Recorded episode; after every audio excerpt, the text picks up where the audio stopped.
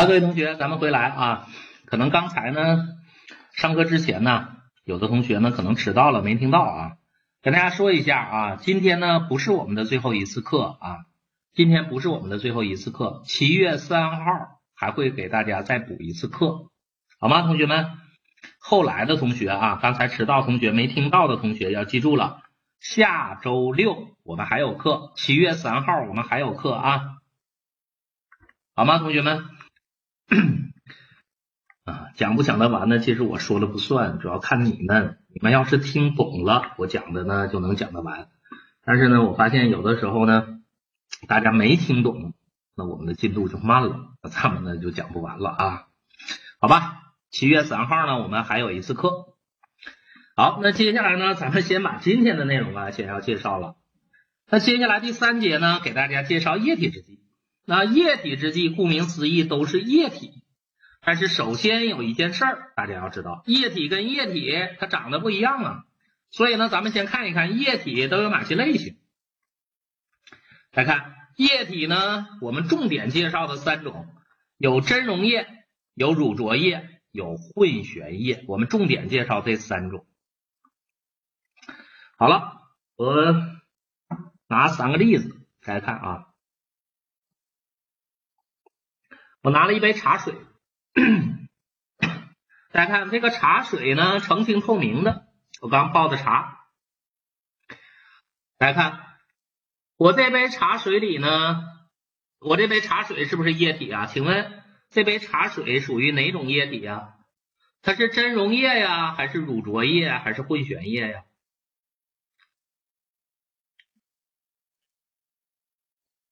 来想一想。然后呢，我又拿了一杯咖啡，大家看我这咖啡啊，我喝之前我得摇一摇，我要不摇的话呢，它就有沉淀。这个咖啡它又是哪种液体呢？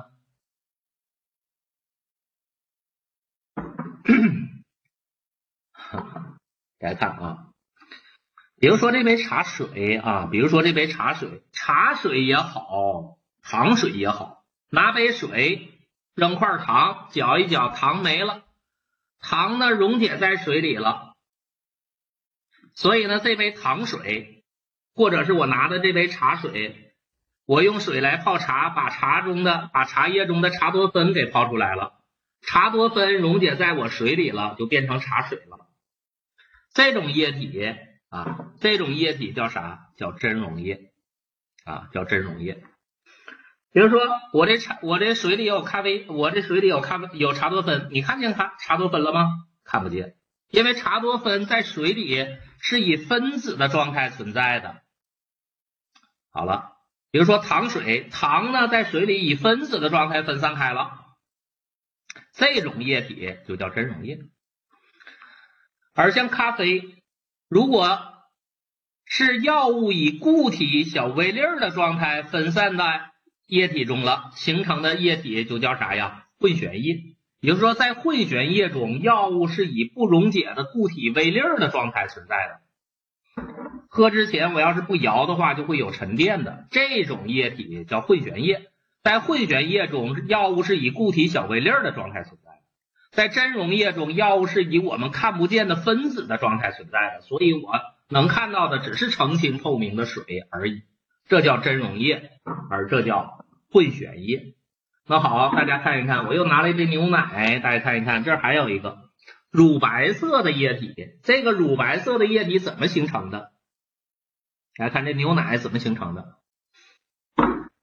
大家看是不是有一些油脂类的物质啊？不溶于水的油类的物质，以小液滴的形式分散到水里了，就变成牛奶这样乳白色的液体了。比如说鱼肝油乳，大家看像这样的液体，小液滴啊，药物以小液滴的状态分散到水里了，形成的这种液体叫啥？乳浊液。好了，所以呢，咱们介绍的液体主要。大家注意了，实际上还有胶体，咱们不说啊，为了混淆，以免混淆啊。液体呢，我们主要介绍的分这么三种，长得像茶糖水、茶水那样的，那个叫真溶液；长得像鱼肝油乳那样的叫乳剂，而长得像美林一样的布洛芬混悬滴剂美林，喝前摇一摇的那个长得像咖啡一样的，那叫混悬液。在不同的液体中，药物的存在状态不同。在溶液中，药物是以分子的状态存在的，粒径很小，眼睛看不见；而在乳浊液中，药物是以小液滴的状态存在的；而在混悬液中，药物是以固体小微粒的状态存在。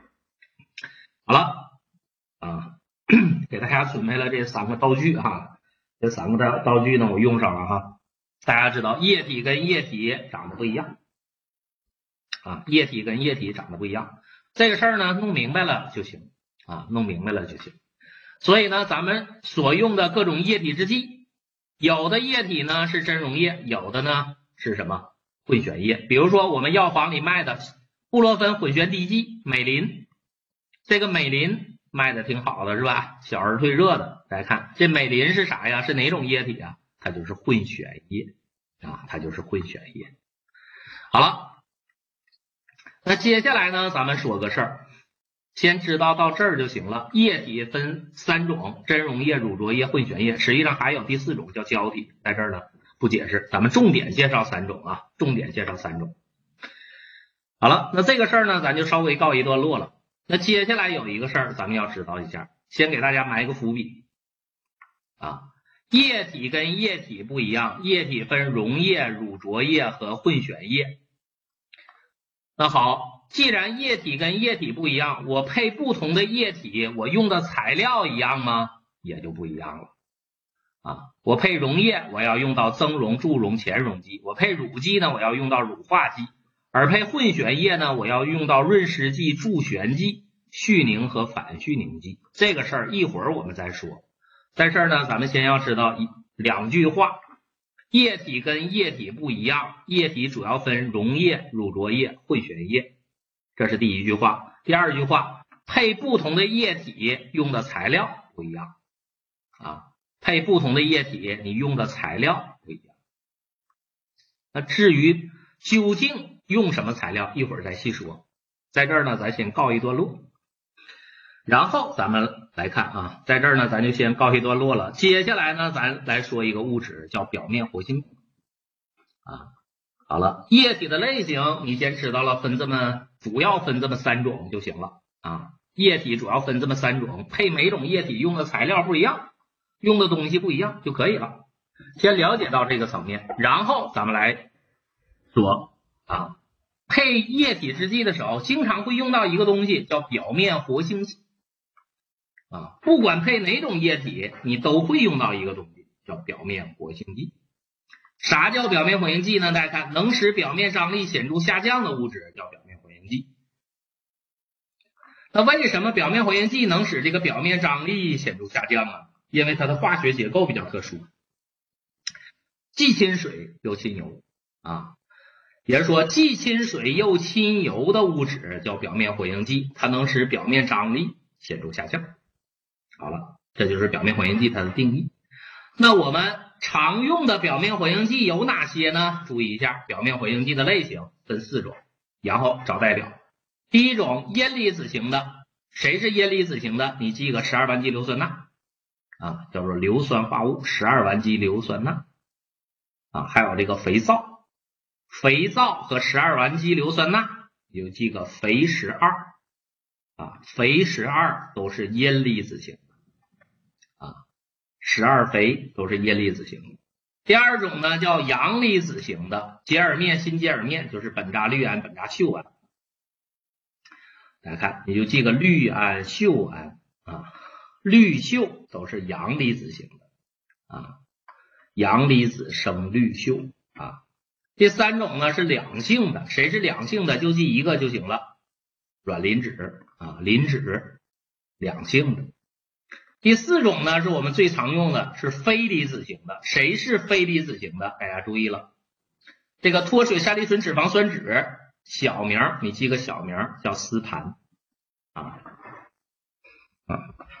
来看脱水山梨醇脂肪酸酯叫丝盘，聚氧乙烯脱水山梨醇脂肪酸酯，简称聚山梨酯它就是土温啊，它呢就是我们说的土温。所以呢，大家看一看啊，表面活性剂分四种：阴离子型的十二肥，阳离子型的氯溴，两性的磷脂。非离子型的就记两个，一个丝盘，一个叫聚山离酯，小名叫土温啊。聚山离酯小名就是土温，它俩是一个东西啊。我们的教材前后写的名还不一样，有的时候写聚山离酯，有的时候写土。好了，这是表面活性剂分这么四种啊。哪种表面活性剂毒性最大呢？注意了，阳离子型的表面活性剂啊，毒性大，所以呢，一般我们用的少。啊，阳离子型的毒性最大，用的少。好了，那接下来咱们来说一说，那我学这表面活性剂干嘛用呢？这就回到我们刚才的话题了啊，这就回到我们刚才的话题了。刚才呢，我们说了，表面啊液体呢分三种：溶液、乳浊液、混悬液。你配不同的液体得用到不同的材料，但是。不管你配哪个液体，都得用到一个东西——表面活性剂。比如说，我配溶液的时候，我用表面活性剂来做增溶剂；我配乳剂的时候，我用表面活性剂来做乳化剂；而我配混悬液的时候，用表面活性剂来做润湿剂。好了，在这儿呢，咱们要弄明白一件事儿啊。液体呢分三种，配不同的液体用的东西不一样，用的材料不一样。但是不管你配哪种液体，都得用到一个东西，叫啥？叫表面活性剂。所以咱得认识认识这个表面活性剂。所以呢，咱们就来认识表面活性剂了，分这么四种啊。然后它有什么用途呢？配溶液的时候做增溶剂，配乳剂的时候做乳化剂，配混悬液的时候做润湿剂。那么问题又来了，我咋选呢？我选什么样的做增溶剂？我选什么样的表面活性剂来做润湿剂呢？注意了，看什么呀？看这个 HLB 值，亲水亲油平衡值。刚才我们讲到了，表面活性剂啊，既亲水又亲油，两亲性啊。所以呢，不同的表面活性剂啊，都有一个 HLB 值，就像我们每个人都有一个体重一样，我和你的体重不一样。啊，不同的表面活性剂啊都有不同的 HLB 值，所以呢，我们看表面活性剂能干嘛？看看 HLB 值。回过头来说，如果我现在配溶液，大家注意了，如果我现在配溶液，我配这个糖水，我现在配溶液的时候，我得用到表面活性剂来做增溶剂。我挑什么样的来做增溶剂呢？挑 HLB 值十五到十八，这是需要大家记的。第二种，我如果呢，我现在配的是混悬液，我配这个混悬液的时候呢，我得用点表面活性剂来做润湿剂。我挑什么样的？挑 HLB 值七到九的来做润湿剂。第三种情况，我如果配这个乳剂啊，我如果现在配这个乳剂，我得用表面活性剂来做乳化剂。挑什么样的？如果我配的是水包油型的乳剂，我挑 HLB 值八到十六的来做乳化剂；如果我配的是油包水型的乳剂，我就挑 HLB 值三到八的来做乳化剂。好了，说了这么多，这个内容教材上没有，这个表是我自己给大家做的，就是为了给大家整理这个思路。教材上这些内容写的乱七八糟的啊，跳来跳去的，看不明白啊。所以呢，大家看。我说了，讲到这儿，实际上呢，我就听三，我就说了三句话啊。第一句话，液体跟液体不一样，液体分哪几种啊？大家看，第一句话，液体分三种：溶液、乳浊液、混悬液。第二句话，我生产不同的液体，我配的液体不同，我用的材料一样吗？不一样。我配溶液，我得用增溶、助溶、前溶剂；我配乳剂得用乳化剂；我配混悬液得用润湿、助旋和去凝剂。这是第二句话，配不同的液体用的材料不一样。第三句话，但是不管配哪种液体，你都得用到一个东西，谁？表面活性剂。好了，我说的就这三句话，大家看一看，翻来覆去的，我在讲啥？就讲这张表。液体分三种，配每种液体用的材料不一样啊。第三句话，配哪种液体都得用到谁？表面活性剂啊。好了，我为什么在讲这个东西？比如说考试的时候啊，比如说考试的时候考你一道题，说呀，我配置我配置啊这个葡萄糖酸钙口服溶液，注意了，这是个幌子，我就告诉你，我配置的是溶液，我配葡萄糖酸钙口服溶液的时候，我加了聚山梨酯了，聚山梨酯是啥？表面活性剂吧。好了，我配葡萄糖酸钙口服溶液的时候，我加了聚山梨酯了。请问聚山梨酯在葡萄糖酸钙口服溶液中的作用是啥？它是干啥用的？这是第一个问题。第二个问题，我配置鱼肝油乳的时候加了聚山梨酯了。注意，我配的现在是鱼肝油乳。我配鱼肝油乳的时候加表面活性剂了，这是干啥用？配乳剂的时候，你加表面活性剂，它能干啥？化剂。配葡萄糖酸钙口服溶液，配溶液的时候加表面活性剂，它干啥的？增溶剂。我如果配置，大家注意，如果我现在配置的是布洛芬混悬滴剂，配混悬液的时候，我加了聚山梨酯了，干嘛的？你配混悬液加表面活性剂，它能干嘛用？做什么？润湿。这就是我反复的在说的第三句话，你不管配哪种液体，都得用到谁？表面活性剂。但是这个表面活性剂在不同的液体中起到的作用不一样。好了，有的同学听着急了啊，大家注意了，这个内容啊，这个内容它就是抽象的啊，它就是抽象的，否则的话呢，我也不用费这劲给你倒三杯水给你看啊。所以呢，这个大大家注意了，就考你的就是你这个思维。你必须先听懂，听不懂了，你就着急记干货。我告诉你，我现在讲的是干货，你去背吧。你背得明白吗？你知道这里边都是啥东西吗？所以呢，大家别别先啰嗦啊，别先啰嗦，先听懂才能去背啊，先听懂才能去背，否则的话，你说我为啥费这劲儿，还给你做表，还给你倒三杯水，还给你看，我还给你讲，费这劲干啥呀？